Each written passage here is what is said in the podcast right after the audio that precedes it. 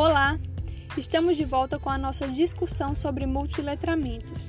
Dessa vez, Roxane Rojo responde a uma pergunta muito pertinente para a educação atual. A pergunta é: uma escola que favorece os multiletramentos em sala de aula está formando que tipo de aluno?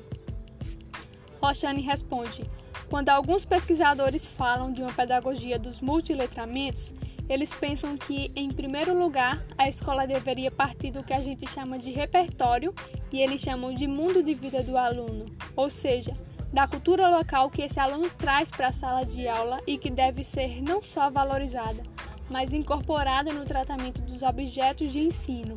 Quer dizer, isso também é uma coisa a refletir, coisas que ele vê na mídia de massa, o que ele faz na internet e tal é para ser trazido para colocar em diálogo.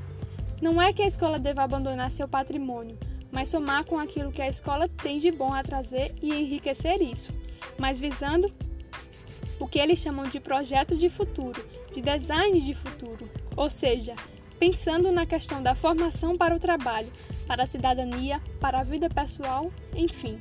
Então, portanto, funcionar primeiro colaborativamente, segundo protagonisticamente, implicaria em uma pedagogia de projeto e não em uma pedagogia de conteúdos.